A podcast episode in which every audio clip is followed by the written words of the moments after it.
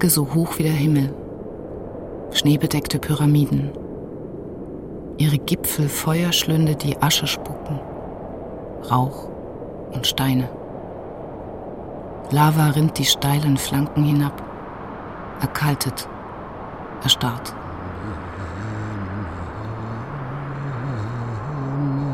Und an den Füßen dieser Berge Geysire, Taiga, Sümpfe, menschenleeres Land, das in den Ozean fließt. Kamtschatka, der Anfang der Welt. Ein Urort am östlichen Ende des Kontinents. Dort versinkt Asien im Pazifischen Meer und taucht einen Tag später wieder auf, hinter der Datumsgrenze, als Alaska, Amerika.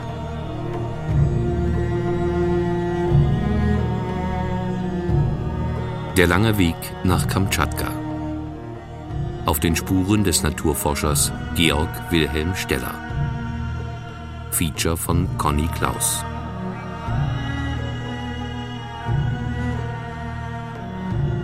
Dies ist die Geschichte einer Sehnsucht und von Menschen, die ihrer Sehnsucht folgten. Von Forscherdrang beseelt, wagten sie den weiten Weg bis in den fernen Osten, tausende Kilometer weit. 250 Jahre liegen zwischen ihren Reisen, zweieinhalb Jahrhunderte, in denen Russland zur Großmacht wurde, sich vom Zarismus befreite, sich zur Sowjetunion aufblähte und wieder zerfiel. Der eine Reisende ist Maler, Fotograf und Vogelkundler. Uli Wannhoff heißt er.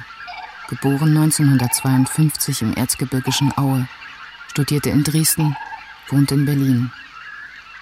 Er sammelt Töne aus Kamtschatka, zum Beispiel die einer Meerschabe. Wie nah? Äh, ein Meter vielleicht. also man kommt sehr dicht dran, äh, vor allem wenn sie im Brutverhalten ist, so dass diese Tiere auch nicht wegfliegen. Steller hat die ja auch beschrieben, ist auch sehr dicht rangekommen und schreibt eben von tummen Tieren, die eben einfach nicht wegfliegen. Man hätte sie greifen können, sie haben einfach keine Scheu. Ne, sie, sie kennen einfach die Gefahr des Menschen überhaupt nicht. Und das macht es eben auch interessant auf der Beringinsel. Das entspricht vielen, vielen Tierarten, die man fast eigentlich mit der Hand greifen kann. Der andere Reisende war Theologe, Mediziner und Botaniker, geboren 1709 im fränkischen Winsheim. Studierte in Wittenberg, Leipzig, Jena und Halle. Georg Wilhelm Steller. Er durchquerte Sibirien, entdeckte mit Vitus Bering den Seeweg nach Alaska, erforschte und beschrieb Kamtschatka. Ihm können wir uns nur über seine Schriften nähern. Der Name Kamtschatka ist diesem Lande bei Eroberung des Landes von den russischen Kosaken beigelegt worden, weil sie von den heidnischen Völkern durch Zeichen vernommen, dass der Fluss Kamtschatka, welcher der größte im ganzen Lande, von ihnen Konchatka genannt werde. Und eben daher benannten sie auch alle darauf befindlichen Einwohner nach ihrer Gewohnheit Kamtschadali. Man stelle sich vor, eine Halbinsel, größer als der italienische Stiefel, umspült vom stillen Ozean im Osten und dem Achotskischen Meer im Westen. Nördlich reicht Kamtschatka fast an den Polarkreis heran. Dort dauern die Winter acht Monate und die Temperatur sinkt auf 50 Grad minus. Die Südspitze Kamtschatkas liegt auf dem 51. Breitengrad, der auch mitten durch Deutschland führt. Zur Zeit des Kalten Krieges war das Gebiet militärische Sperrzone. Niemand durfte ohne Prapusk, ohne Erlaubnis die Halbinsel betreten. Sowjetbürger nicht und Ausländer schon gar nicht. 1990 verkündet eine kleine Notiz in der Zeitung, die UdSSR öffnet Kamtschatka für Touristen. Ich wollte eigentlich nach Afrika äh, 1990 und dann kamen Freunde auf mich zu, äh, äh Jan Oelker, und da sagt, Mensch, Uli, wollen wir nicht nach Kamtschatka? Sag ich, Alter, was wollen wir denn in Kamtschatka? Ne? Ja, man weiß ja nie, ob man wieder mal dahinter kommt. Ne? Das heißt, dahinter kommt, äh, Russland hat sich geöffnet und wie weit stabil die politischen Verhältnisse in Russland sind, äh, wusste man zu der Zeit noch nicht. Es konnte auch das letzte Mal sein, so weit nach dem Osten.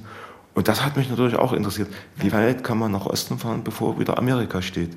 Uli Wanhoff, damals Ende 30, besucht im Sommer 91 als einer der ersten Ausländer die Halbinsel aus Feuer und Eis. Von den 160 Vulkanen Kamtschatkas sind 29 noch aktiv. Das ist natürlich vom Erderlebnis ein grandioses Erlebnis, wie unsere Erde mal vor Millionen Jahren ausgesehen hat, wenn man durch riesengroße Aschefelder läuft, wochenlang teilweise. Man muss sich vorstellen, vom Meeresspiegel aus steigen diese Vulkane drei bis 4.000 Meter hoch. Also man kriegt ja den Mund nicht mehr zu, wenn man die schneebedeckten Vulkane sieht, diese großen Erdpickel, die da aus den Grün heraus, wir sind ja im Sommer gewesen, aus den Grün heraus in weiß oben enden, in der weißen Spitze enden. So ein wasserreiches Land Kamtschatka.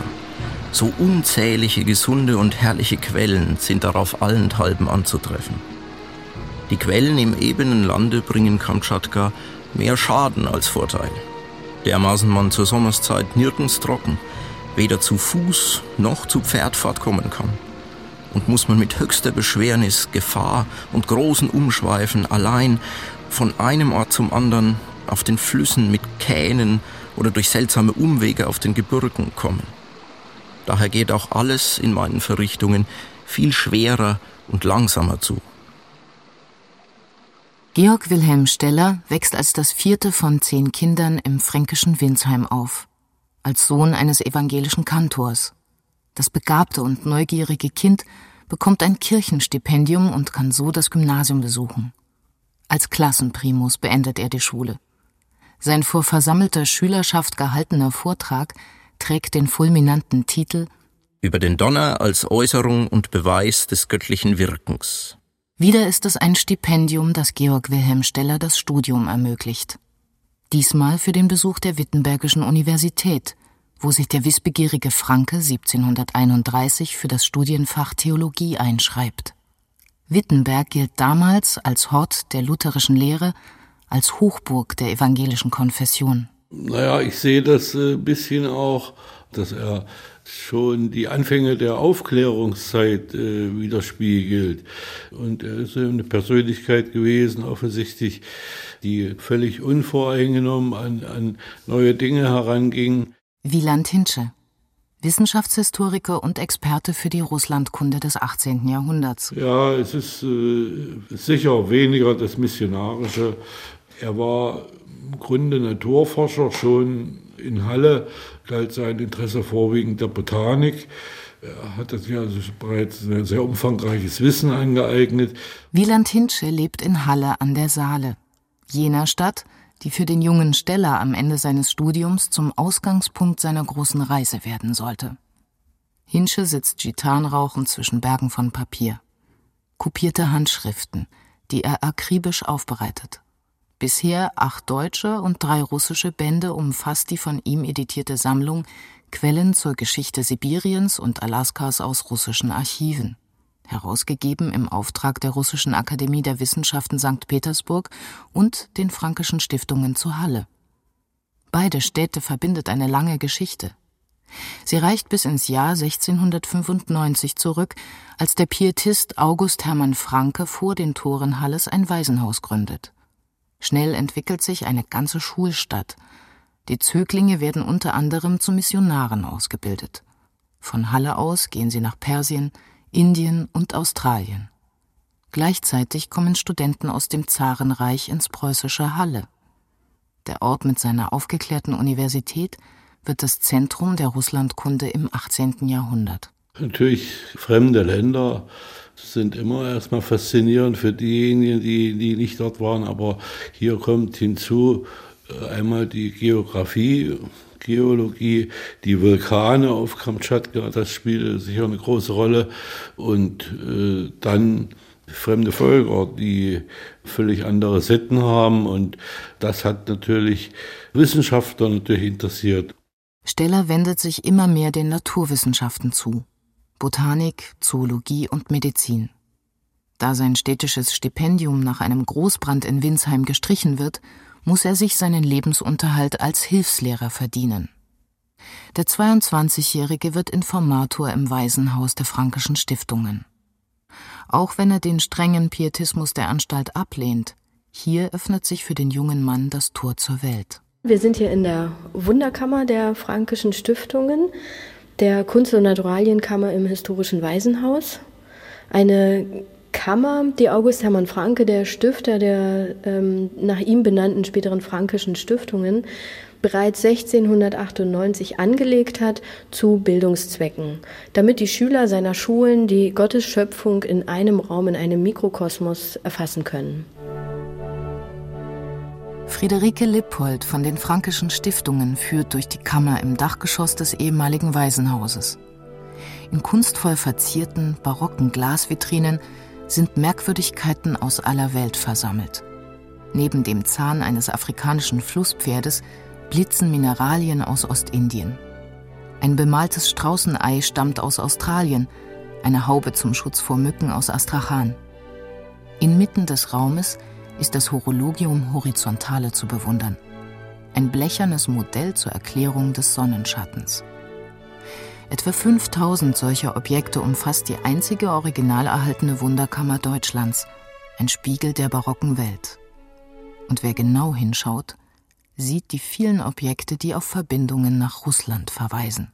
Damals gab es ja keine Massenmedien wie heute, dass man dann den Fernseher anmachte und guckte, ach, das Waisenhaus in Südindien, sondern äh, man hatte diese Möglichkeit, diese Kammer eigentlich als repräsentative Kammer natürlich auch als repräsentativen Raum in den Stiftungen, um zu zeigen, einen Frauenschuh aus Moskau, wunderschönes rotes Leder verziert, noch mit, mit Stickstichen, die besagte Mückenhaube, ein Holzgefäß, eine Kanne, in die wie in einer Matroschka die Becher hineingestapelt werden. Der unterste ist der größte und dann immer kleinere Becher, so dass man also so ein Reisegefäß hatte, was sich schnell verpacken ließ. Alle Tassen rein, Deckel der Kanne zu und wenn man dann also Picknick machte zwischendurch, Kanne wieder auf, alle Becher raus und man konnte sich gegenseitig bewirten. Solche Sachen, also auch ganz praktische Sachen wurden hier nach Halle geschickt.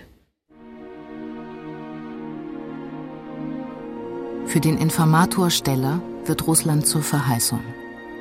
Er kann die ersten Wörterbücher benutzen, die damals entstehen, und er hört manches aus dem Zarenreich. Seit 1700 hat dort Peter I. ein gigantisches Reformwerk in Gang gesetzt. Begeistert von den technischen Entwicklungen in Westeuropa, lässt der Zar die neue Hauptstadt St. Petersburg errichten, gründet eine Akademie und holt kluge Köpfe aus aller Herren Länder in sein Reich. Er fördert Wissenschaft, Theater, Kunst und Architektur, baut Verkehrswege, stattet seine Armee mit einer Kriegsflotte aus und macht Russland zur Großmacht. Zu den großen Ideen gehört die Erkundung eines Seeweges durch das Eismeer nach China und Indien. Gäbe es diese Nordostpassage, wäre der Handel mit diesen Ländern um ein Vielfaches leichter. Kurz vor seinem Tod, 1725, gibt Zar Peter einen Auftrag an den aus Dänemark stammenden Marineoffizier Vitus Jonassen Bering. 1. Man soll in Kamtschatka oder an einem anderen Orte zwei Schiffsböte mit Verdecken bauen. 2. Mit diesen Schiffsböten längs der Küste, welche nach Norden verläuft, und wahrscheinlich, da man ihr Ende nicht kennt, ist dieses Land ein Teil von Amerika.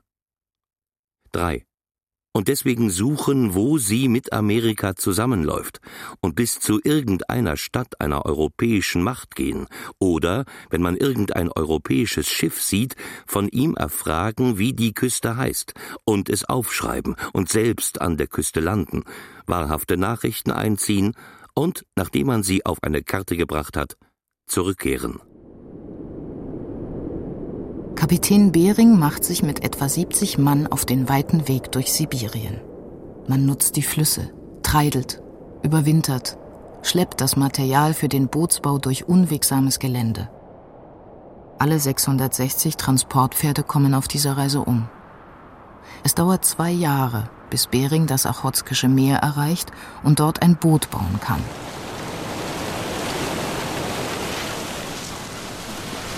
Er nimmt Kurs auf Kamtschatka und von da, wie befohlen, nordwärts die Küste entlang. Bering erreicht den Polarkreis. Und als sich keine Küste mehr nordwärts erstreckt, beschließt er im August 1728 umzukehren. Das amerikanische Festland liegt in greifbarer Nähe. Doch Bering kann es nicht erkennen. Nebel verhüllt die Sicht. Weil man nun bei der im Jahr 1730 erfolgten Zurückkunft des Kapitäns Bering in Moskau sogleich einsahe, wie wenig die Absicht erreicht und wie viel noch Hoffnung übrig sei, das Land Amerika in der Nähe zu vermuten, auch zugleich der Wunsch rege wurde, zuverlässige Kundschaft von denen Kamtschatka südlich bis Japan gelegenen Inseln einzuziehen, so erwuchs daraus die zweite große und wegen der Weite des Weges abgelegenen und beschwerlichen Transportes des Proviant- und Materialvorrats und vielen anderen Ursachen so teure und schwere kamtschatskische Expedition. 1734 verlässt Georg Wilhelm Steller die deutschen Lande und reist auf gut Glück nach Danzig. Dort schließt er sich als Wundarzt der russischen Armee an, die gerade auf dem Rückzug aus dem Krieg um die polnische Thronfolge ist. In St. Petersburg begegnet der inzwischen 25-jährige Lutheraner dem weltoffenen Erzbischof Feofan Prakopowitsch. Der russisch-orthodoxe Kirchenmann ist beeindruckt von Stellers Wissen und Person und vermittelt ihn an die neu gegründete Petersburger Akademie der Wissenschaften.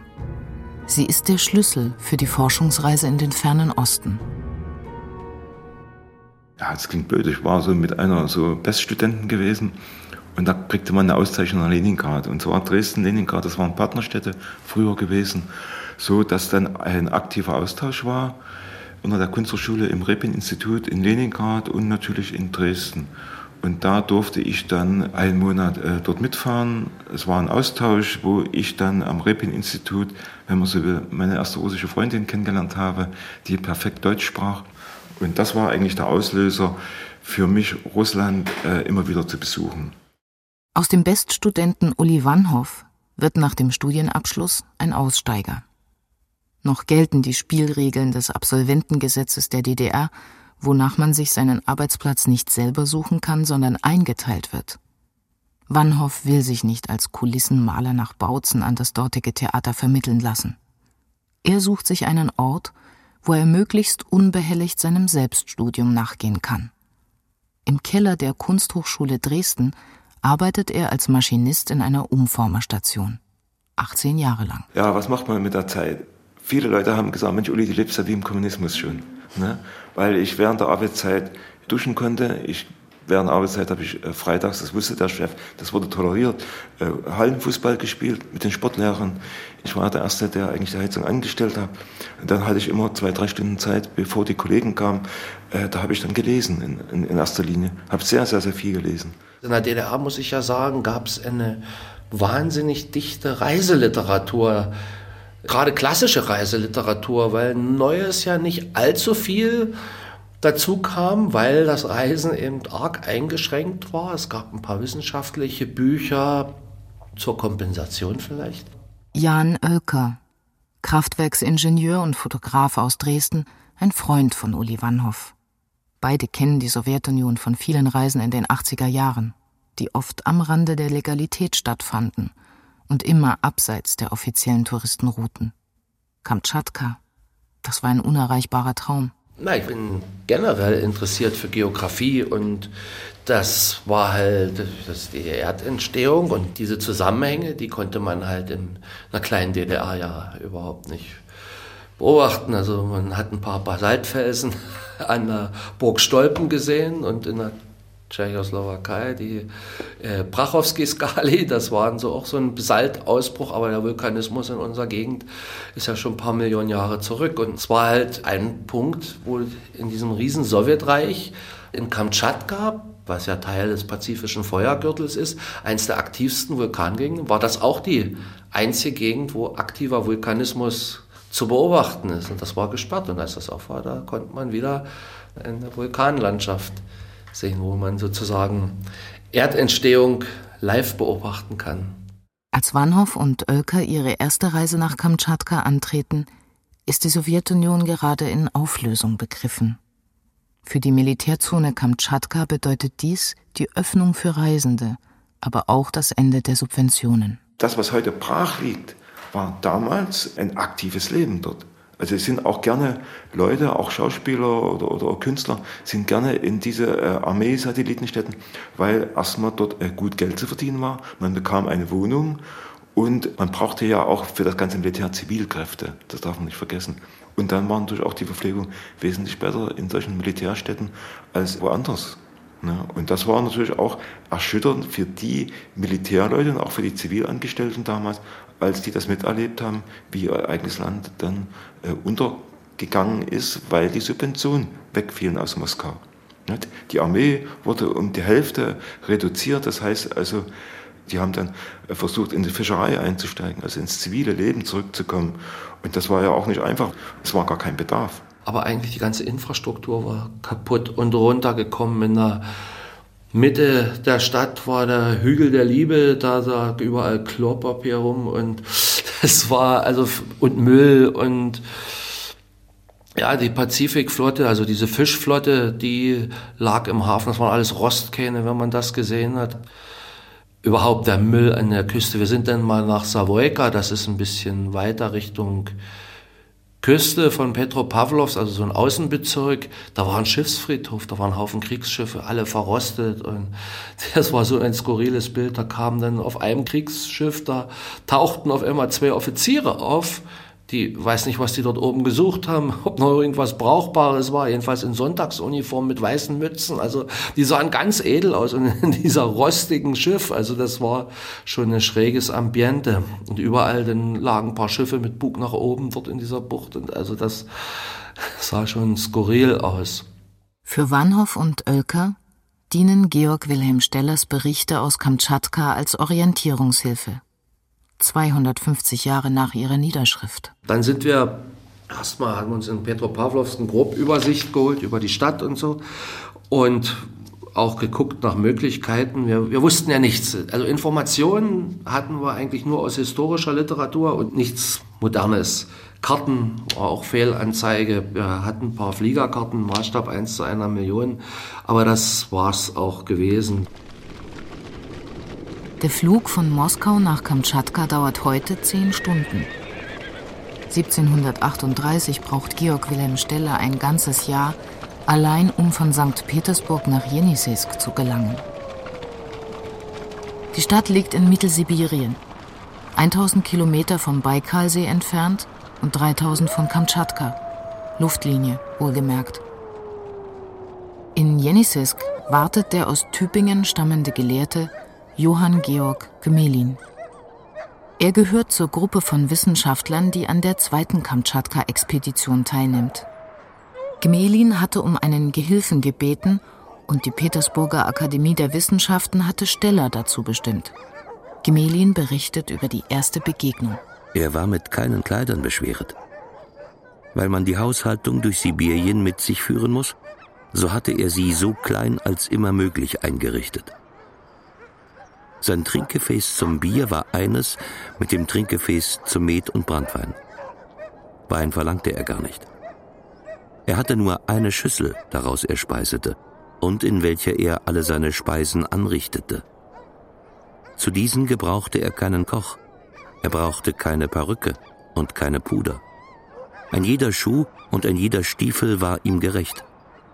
Er hatte bei allem diesem keinen Verdruss über die elende Lebensart, und je unordentlicher alles bei ihm zuging, desto fröhlicher war er.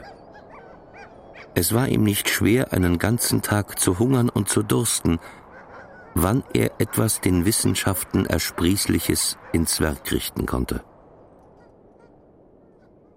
Der da im russischen Bauernrock ankommt, ist nun Adjunkt im Dienste der Zarin Anna Ivanova. Gehilfe einer der kühnsten Forschungsreisen des 18. Jahrhunderts der großen nordischen Expedition. Diesmal sind 3000 Mann beteiligt, verteilt auf vier Gruppen über die gesamte Nordmeerküste und ausgewählte Gebiete des Landesinneren. Der Wissenschaftshistoriker Wieland Hinsche. In erster Linie waren diese Expeditionen natürlich militärische Expeditionen, muss man schon genau sagen, um äh, A, die Grenzen Russlands genauer zu bestimmen, Man hatte keine Karten. Der größte Teil der Expedition war damit beschäftigt, die Küsten Sibiriens zu kartografieren. Dann wollte man Seewege nach Japan, nach Amerika erkunden. Die relativ kleine Gruppe der Wissenschaftler bei dieser Expedition hatte die Aufgabe, die Natur Sibiriens zu erforschen. Ziel war natürlich äh, das Auffinden von Metallerzen, Gold und Silber möglichst. Da aber die Wissenschaftler der Akademie relativ selbstständig handeln konnten, war deren Interesse natürlich nicht in erster Linie auf die wirtschaftliche Nutzung gerichtet, sondern allgemein Naturerkenntnis zu gewinnen.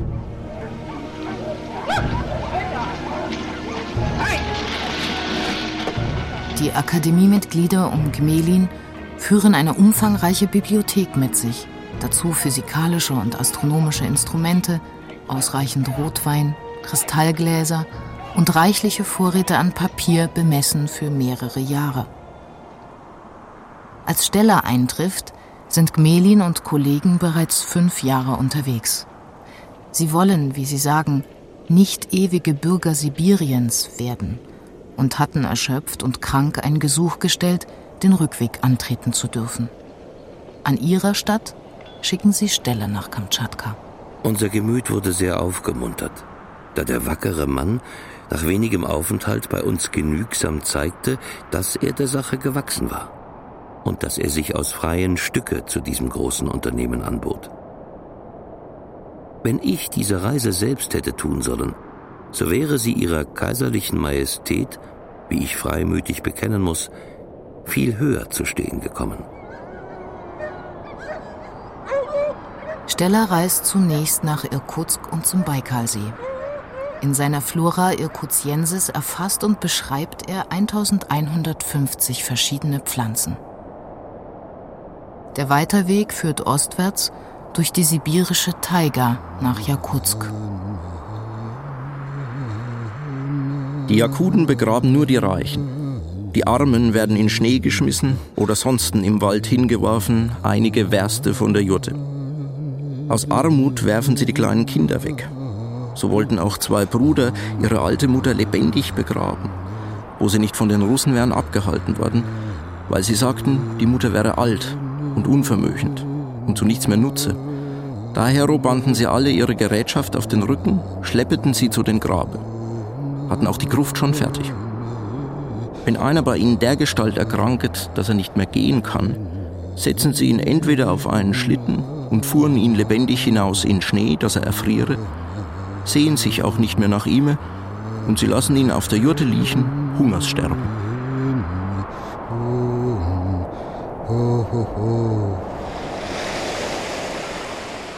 (1740) erreicht Georg Wilhelm Steller einen Astrok eine befestigte Siedlung.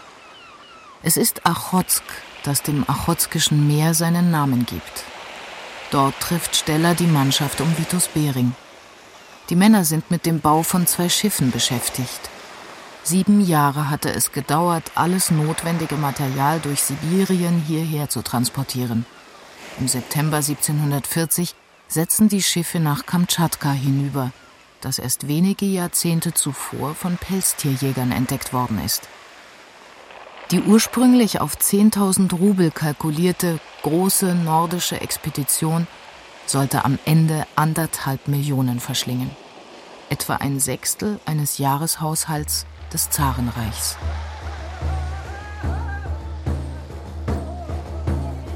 So viel ist gewiss dass Kamtschatka von den jakutskischen Kosaken über Lande entdeckt worden.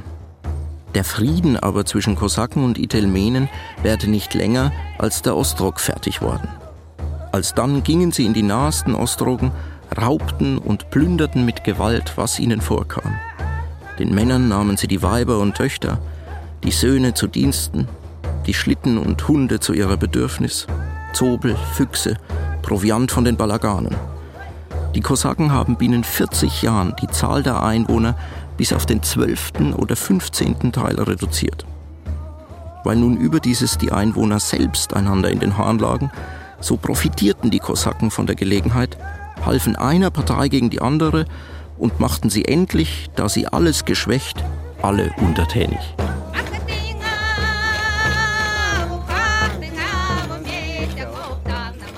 Steller bereist das Land, lebt mit den Einwohnern. Er lernt ihre Sprache, beobachtet und notiert. Noch vor Ort verfasst er die Beschreibung von dem Lande Kamtschatka, dessen Einwohnern, deren Sitten, Namen, Lebensart und verschiedenen Gewohnheiten.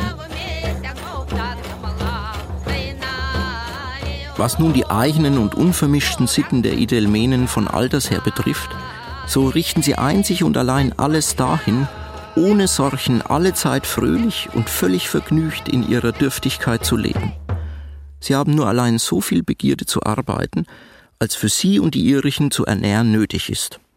Haben sie nach ihrer Rechnung Fische genug, so fangen sie an davon zu zehren, sich lustig zu machen durch Gastereien, Visiten, Tanzen, Singen und allerlei lustige Erzählungen. Im Essen und Trinken suchen sie sich durch die Vielfräßigkeit und Völlereien, nicht aber durch die Annehmlichkeit der Speisen zu ergötzen.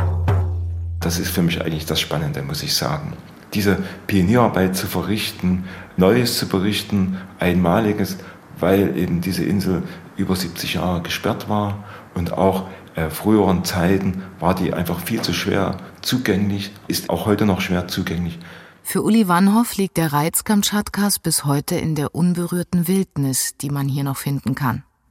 Fast jedes Jahr besucht er die Halbinsel. Aus seinen Reisen werden Expeditionen. Also ich kannte einen langjährigen Freund in Kamtschatka, das war Sascha Petschen, und der hat zu mir gesagt, Uli, ich kann dich irgendwo hinbringen zu alten Kajaken, wo du alleine ornithologisch unterwegs sein kannst. Und ich habe gesagt, ich will aber nur alleine, ich will gar keine alten Leute. Ich will keinen Sozialdienst machen, ich brauche einfach nur eine Jagdhütte, mehr nicht. Und er hat gesagt, Uli, ich lasse dich nicht alleine, das geht nicht. Und dann hat er mir so Fotos gezeigt und dann habe ich gesagt, das sind ja zwei Menschen dort. Ja, und er guckte mich mit großen Augen an. Na und? Du wirst wohl mit zwei Menschen zurechtkommen. So lernt Uli Wannhoff die Korjaken Annika und Wetschet, 81 und 73 Jahre alt, kennen, die in einer Jurte mitten in der Tundra leben. Es ist Winter, nachts 40 Grad unter Null. Und da habe ich mich breitschlagen lassen und dann hat mich ein Jäger, Kostja, aus Esso, der hat mich dann 70 Kilometer in die Wildnis gebracht. Zu diesen beiden Alten dann. Und die Alten waren überhaupt nicht erfreut, als ich dort angekommen bin. Im Vorfeld hat der Jäger für mich auch alles organisiert, hat gesagt, wir kaufen Trockenfrüchte, wir kaufen Zigaretten, das und jenes für die beiden Alten und natürlich auch für mich Lebensmittel. Und als ich dort angekommen bin, war natürlich für Annika und Wetschet so, dass die dachten, die müssten mich durchfüttern. Ja. Und als die aber diesen Sack sahen mit den vielen Lebensmitteln, dann fing schon Annika an zu lächeln. Mit der ersten Schnapsflasche wurde Wetschet gesprächig. Und dann frug mich Wetschet, ob ich nicht noch eine zweite Flasche Schnaps habe. Die haben auch noch aufgemacht am ersten Tag. Dann wurden die noch gesprächiger. Und dann war so, sage ich mal, das Eis gebrochen.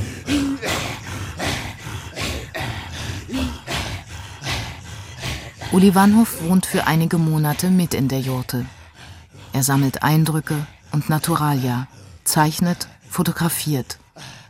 Aus seinen Skizzen sollen später Gemälde entstehen. Oft begleitet Wannhoff den alten Wetschet bei der Jagd. Also Annika ist 81 Jahre, hat noch alle Zähne. Das hängt einfach damit zusammen, dass Annika im Tal lebt, dort wo eben Beeren und Pilze wachsen. Und Midget war Rentierkojake, also der mit den Rentierherden unterwegs gewesen ist und oben in so einer pflanzenfeindlichen Gegend, ja, da haben die Zucker gegessen und alles andere. Die waren auch zu faul, Pflanzen zu sammeln. Und bei ihm war genau das umgekehrte Verhältnis. Der hatte relativ wenig Zähne, er roch auch ganz stark aus dem Mund und hatte sich ganz schön zu quälen und hatte auch so einen Fleischwolf, also wenn ein Schneehase gefangen worden ist und dann abgezogen das Fell, dann wurde das Fleisch bei ihm durchgedreht, damit er überhaupt noch essen konnte.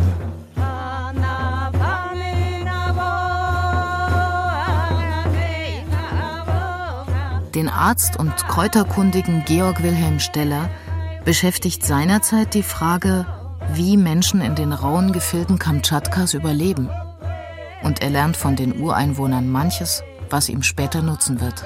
Der Skorbut plagt die Einwohner nicht, welches ihre vermischte Diät aus vielen Wurzeln, Kräutern und Baumrinden verursacht. Die gefrorenen und also roh genossenen Fische der Gebrauch des wilden Knoblauchs, Cheremscha genannt, die schwarzen und gelben Scharbocksbeeren, Moroschki und Schikscha genannt, ja die Fische selbst. Während Steller vom Herbst 1740 bis zum Mai des Folgejahres Kamtschatka erforscht, bereitet Bering seine Seefahrt zur Erkundung des Meeres jenseits der Halbinsel vor.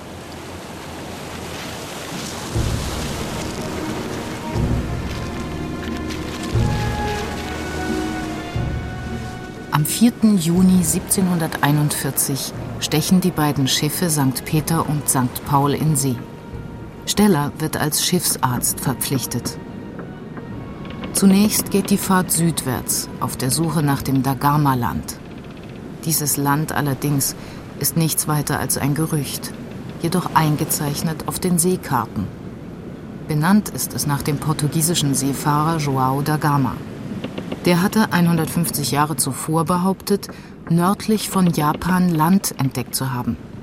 Für Berings Mannschaft wird erst nach Wochen des Umherirrens klar, dass es dieses Land nicht gibt.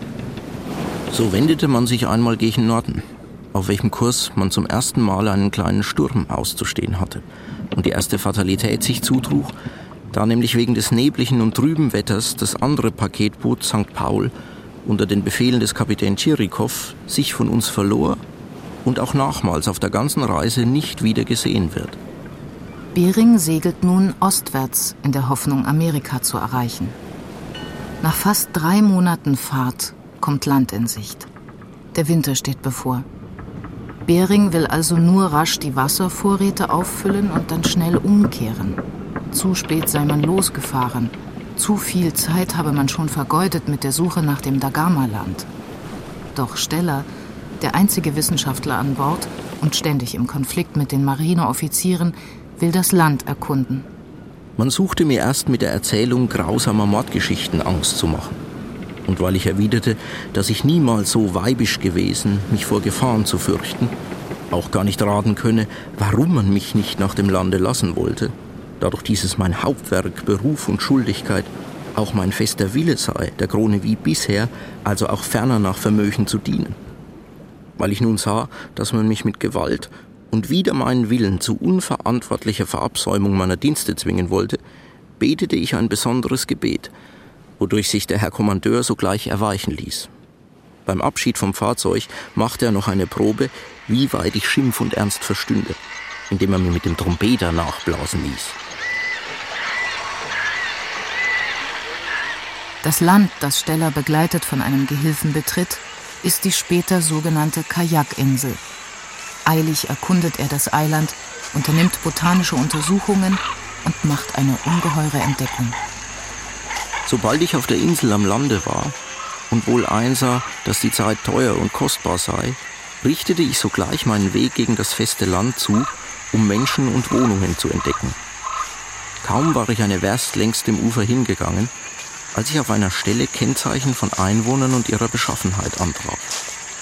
Ich fand unter einem Baum einen alten abgehauenen Stamm, wie ein Troch ausgehöhlt, darin die Wilden vor ein paar Stunden in Ermangelung an Kessel und Geschirr nach vormaliger kamtschatalischer Art Fleisch mit glühenden Steinen gekocht hatten. Aus diesem allen glaube ich schließen zu können, dass die Bewohner dieser amerikanischen Küste mit den Kamtschatalen einer Herkunft sind. Was für eine historische Situation. Steller betritt vom Westen her kommend als erster Europäer Alaska. Beinahe wäre es zu einer Begegnung mit Amerikanern gekommen. Aber Kapitän Bering, schon an Skorbut erkrankt, will nur nach Russland zurück. Zu riskant scheint ihm jede Verzögerung. Der Winter naht. Steller hinterlässt an der Vorratsgrube einen gusseisernen Kessel, Messer, Pfeifen, Tabak und chinesische Perlen als Ersatz für die Objekte, die er wiederum mitnimmt. Enttäuscht notiert er in sein Tagebuch. Die Zeit, welche hier zur Untersuchung angewendet ward, hatte mit den Zurüstungen ein arithmetisches Verhältnis. Zehn Jahre währte die Vorbereitung zu diesem großen Endzweck. Zehn Stunden wurden der Sache selbst gewidmet.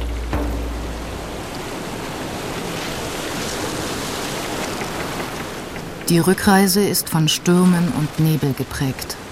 Und von Krankheit. Skorbut hat nun viele der Männer erfasst. Sie ignorierten Stellers Anweisungen, frisches Wasser zu trinken, Kräuter und Wurzeln zu essen.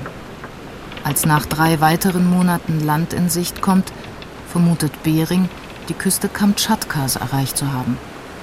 Noch bevor die Entscheidung fällt, ob man an diesem baumlosen, kargen Flecken überwintern will, reißen zwei Ankerseile und das Schiff fährt auf Grund.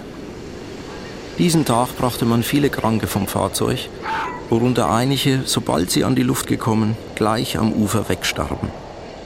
Man sah am Lande aller Orten nichts als betrübte und schreckenvolle Anblicke. Die Toten wurden, ehe man sie noch begraben konnte, von den Füchsen verstümmelt, welche sich sogar über die lebendigen und hilflosen Kranken, die ohne Bedeckung am Strande herumlagen, herzumachen nicht scheuten und sie nach Hundeart berochen. Von diesen schrie der eine über Frost, der andere vor Hunger und Durst, weil viele vom Skorbut so erbärmlich im Munde zugerichtet waren, dass sie wegen großer Schmerzen nichts mehr genießen konnten, da das Zahnfleisch wie ein Schwamm aufgeschwollen, braun-schwarz über die Zähne emporgewachsen war und selbige bedeckte. Schnell stellt sich heraus, der Landeplatz liegt auf einer Insel.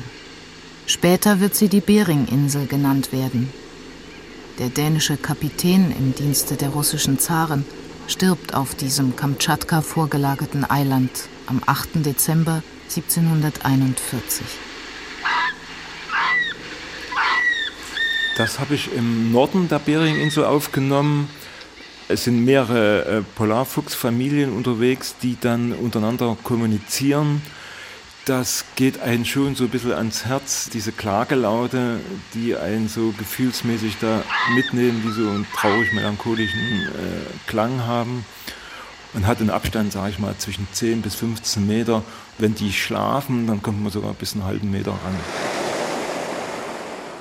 Steller war dank seiner Beobachtungen aus Kamtschatka in der Lage, das Leben auf der Insel zu organisieren.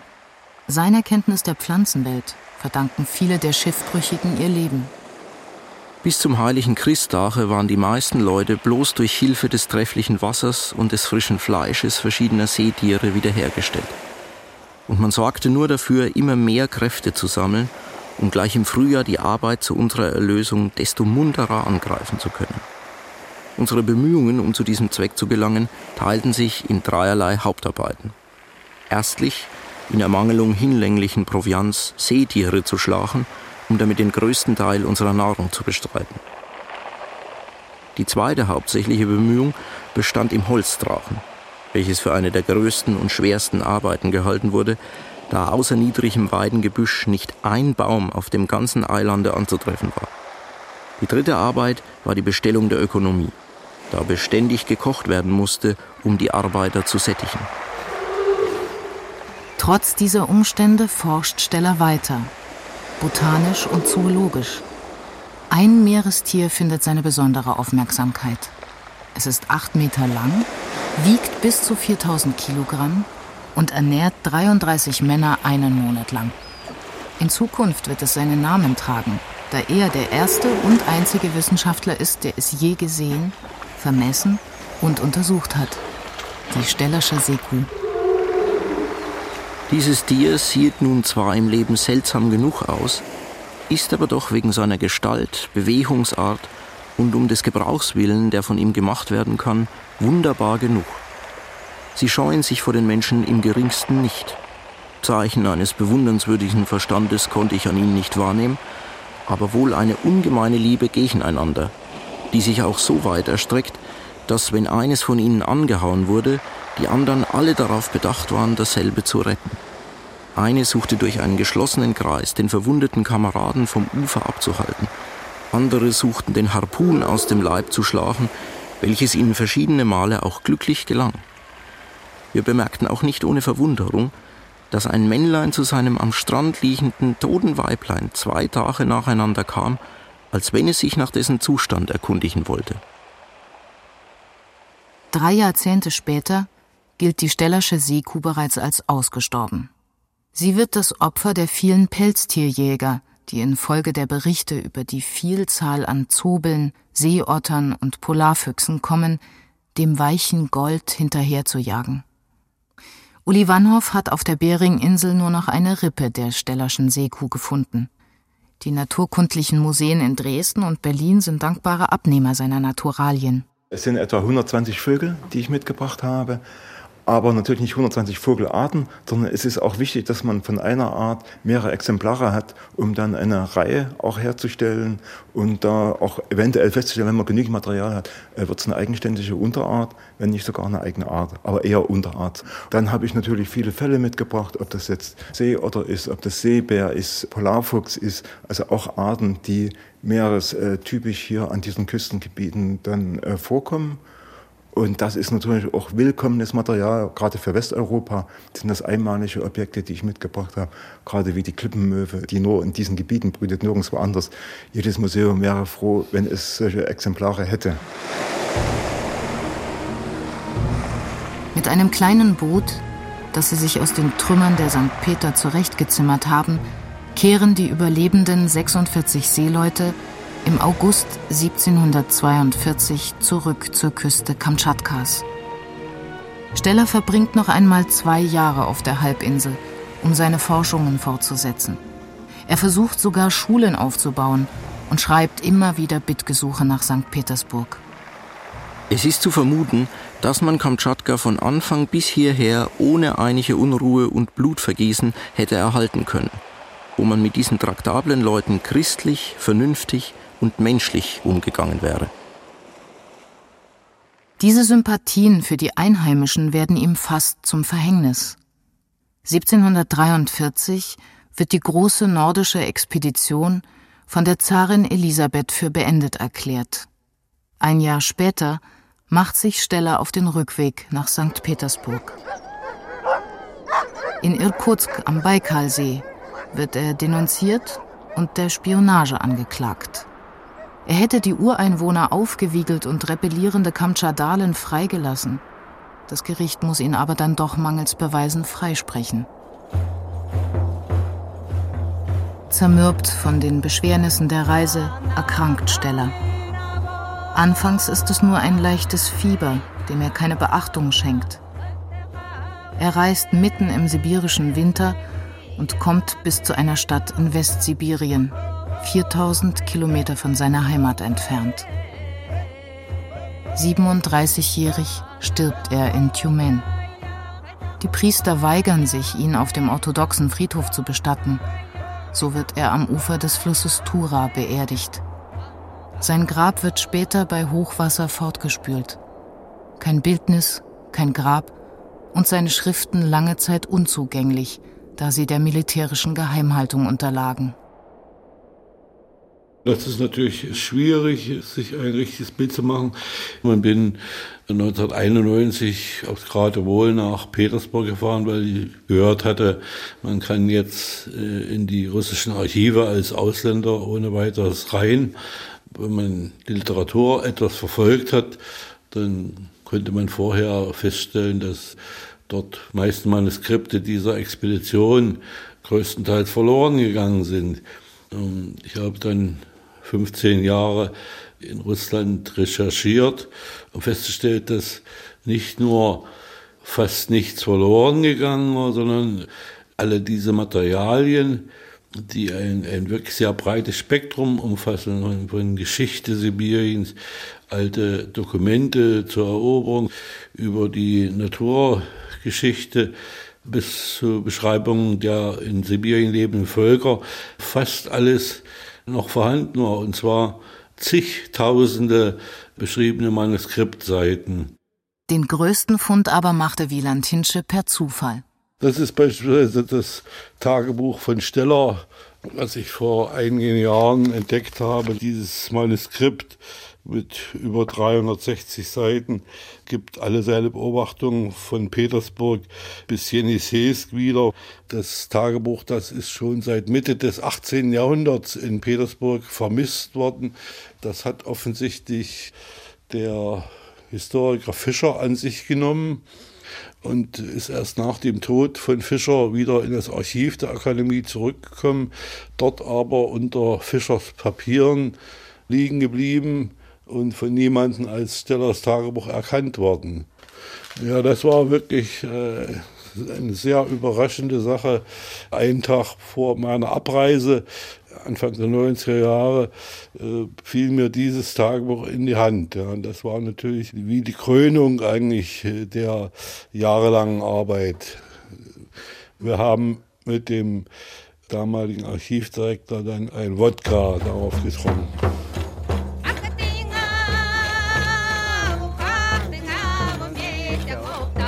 Heute leben etwa noch ein paar tausend Itelmenen, Ewenen und Korjaken auf Kamtschatka, das zu Teilen 1996 von der UNESCO zum Weltnaturerbe erklärt wurde. Von Steller gibt es kein Denkmal, nur eine ganz kleine Straße ist nach ihm benannt. Seine deutsch und lateinisch verfassten Schriften waren auch hier bis in die 90er Jahre weitestgehend unbekannt. Im Jahre 96 wurde ich gebeten, einige Kapitel aus seinem Buch äh, zu übersetzen, weil sie wollten mehr wissen. Im Jahre 99 wurde endlich das Buch, auf Russisch heißt das wie beim Steller, äh, Karushenenko, Описание земли Камчатки, herausgegeben auf Kamtschatka, weil die Interesse war sehr groß und das hat mich auch sehr gefreut. Und das Buch wurde sehr schnell auch äh, vergriffen. Es gibt so Teil, äh, Stellen, die, äh, die sind ein bisschen so, äh, wie sagt man, diese kritischen Stellen sind ein bisschen äh, weicher gemacht. Tjan Zaotschnaya, eine Itelmenin aus Kamtschatka, die in München lebt. 1980 wurde die studierte Meteorologin zusammen mit ihrem Mann, einem Dissidenten, vor den Olympischen Spielen aus Moskau ausgewiesen. Zehn Jahre lang durfte sie ihre Heimat nicht besuchen. Aus dem Münchner Exil ist zwar eine Heimat geworden, aber dank Steller hat sie eine Brücke zurück nach Kamtschatka gefunden. Angefangen habe ich mich damit sehr intensiv zu beschäftigen. Ich meine überhaupt mit der Geschichte Kamtschatkas, als ich dann ausgewiesen wurde. Und Sie wissen, wenn man nicht äh, in die Heimat äh, wieder fahren darf, dann äh, diese Sehnsucht ist ja noch mehr stärker und deshalb beschäftigt man sich äh, mit der Geschichte der Heimat intensiver. Seitdem kursieren die Schriften Stellers unter den indigenen Volksgruppen in Kamtschatka, die so wieder etwas von der verschütteten Vergangenheit ihrer Vorfahren erfahren. In erster Linie, ich denke, es bedeutet, dass man bekommt ja auch äh, diese Selbstwert ist ja sehr wichtig. Das äh, Kennen oder äh, immer mehr sich vertiefen in eigene Geschichte, das bedeutet, dass Menschen endlich sagen, ja, ich äh, habe ja auch Wert in diesem Leben. Deshalb, äh, Sie wissen, dass wir haben ja sehr viel Probleme mit Alkoholismus und so. Es ist ja nicht aus nichts gekommen und äh, das Kennen bringt den Menschen Mut, auch ähm, sich für eigene Rechte einzusetzen. Das ist wichtig. Und Uli Wannhoff? Er hält Vorträge, schreibt Bücher, malt Bilder, die auf seinen Naturerkundungen beruhen, stellt diese deutschlandweit aus. Kamtschatka ist eine Art Berufung geworden. Also ich kriege oft auch Post von Leuten, die recht naiv sind, junge Leute, ach, wir möchten auch gerne nach Kamtschatka und so, wie sie leben und denken, ja, sie können jetzt irgendwie Kamtschatka durchqueren und so weiter. Das geht wirklich nur über Freunde und Bekannte, wo auch ein Vertrauensverhältnis da ist. Ich kann nicht einfach jetzt sagen zu irgendeinem Russen, jetzt nehme ich mal irgendwo dorthin und jetzt gehe ich alleine los. So funktioniert das nicht. Seit einigen Jahren erkundet Uli Wannhoff die Vulkanlandschaft als Reiseleiter und Lektor. Er lebt nun von der Sehnsucht anderer nach der kargen, faszinierenden Landschaft am anderen Ende der Welt. Wannhoff begleitet deutsche Kreuzfahrttouristen, die sich die teure Stippvisite nach Kamtschatka leisten können. Kamtschatka hat ja in 90er Jahren viele Meinungsfreiheit gewonnen, aber leider in diesem Jahrhundert hat sie wieder peu à peu verloren. Und ähm, gewonnen, das ist weniger, aber verloren hat ja sehr viel, in dem Sinne die rechtliche Situation der indigenen Völker. Zum Beispiel Kamtschatka ist ja bekannt für viele Lachse. Jetzt ähm, Viele Quoten sind äh, auf äh, freien Markt gegangen und die äh, Einheimischen, ob jetzt Italiener, Koreaken oder Eweden, sie haben ja keine Rechte für Fischfahren. Und äh, auf Kamtschatka wird ja Gold abgebaut und ähm, es ist ja auch ein ähm, großes Problem mit ähm, Erdölförderung Erdöl und Fischfang, das ist ja immer sehr große Mächte, die kämpfen auf Kamtschatka besonders. Steller hat akribisch geführte Tagebücher und mehrere Schriften hinterlassen. Die Flora Irkutiensis, eine Beschreibung von sonderbaren Meerestieren und die Beschreibung Kamtschatkas. Eine Passage daraus wurde für die Etelmenen Anfang der 90er Jahre eine besondere Entdeckung.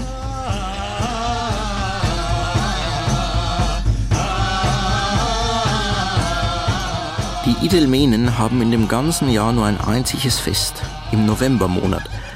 Und scheinet es wohl, dass in den uralten Zeiten solches von ihren Vorfahren verordnet worden, in Absicht, Gott vor seine Gaben zu danken. Von ihren alten eichenen Tänze ist der vornehmste dass die Weiber und Jungfern alle in einem Kreis sitzen, dann springt eine auf, singt ein Lied und hat an den beiden Mittelfingern lange Flechten vor dem weichen Grase Eheu angebunden. Dieses schwingen sie auf mancherlei Art und drehen und wenden sie sich dergestalt behende, dass der ganze Leib wie vom kalten Fieber zittert und haben alle Glieder eine besondere und konträre Bewegung gegeneinander, dass man die Geschicklichkeit ihres Leibes so wenig mit Worten beschreiben als zur Genüche bewundern kann. Unter dem Singen imitieren sie allerhand Tier- und Vögelgeschrei und machen solche Bewegungen in der Kehle, die kaum nachzumachen sind. Und lautet nicht anders, als wenn zwei oder drei zugleich verschiedene Stimmen hören ließen.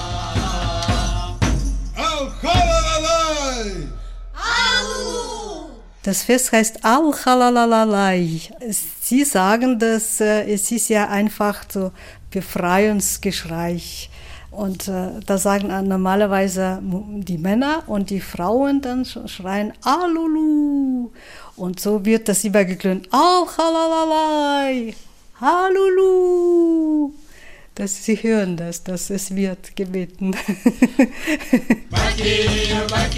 Steller hat ja vermutet, das ist äh, so eine Art Dankesfest, weil äh, normalerweise wird es äh, äh, im Herbst gefeiert, wenn alle Vorräte für Winter gemacht äh, sind. Beeren gesammelt, Kräuter, auch äh, Fischvorräte und dann beginnt ja kalte, dunkle Zeit und äh, die Telmenen haben ja früher immer eine Winterbehausung gebaut.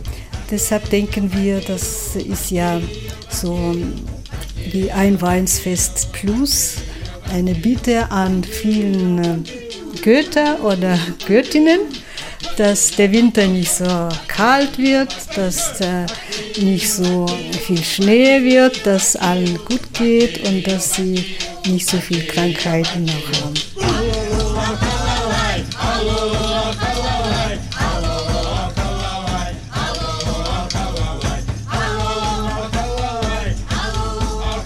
Der lange Weg nach Kamtschatka auf den Spuren des Naturforschers Georg Wilhelm Steller. Feature von Conny Klaus.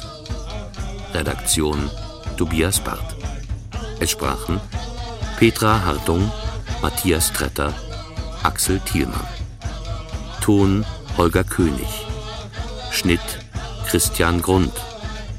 Regieassistenz Corinna Waldbauer. Regie Nikolai von Koslowski. Produktion Mitteldeutscher Rundfunk 2012.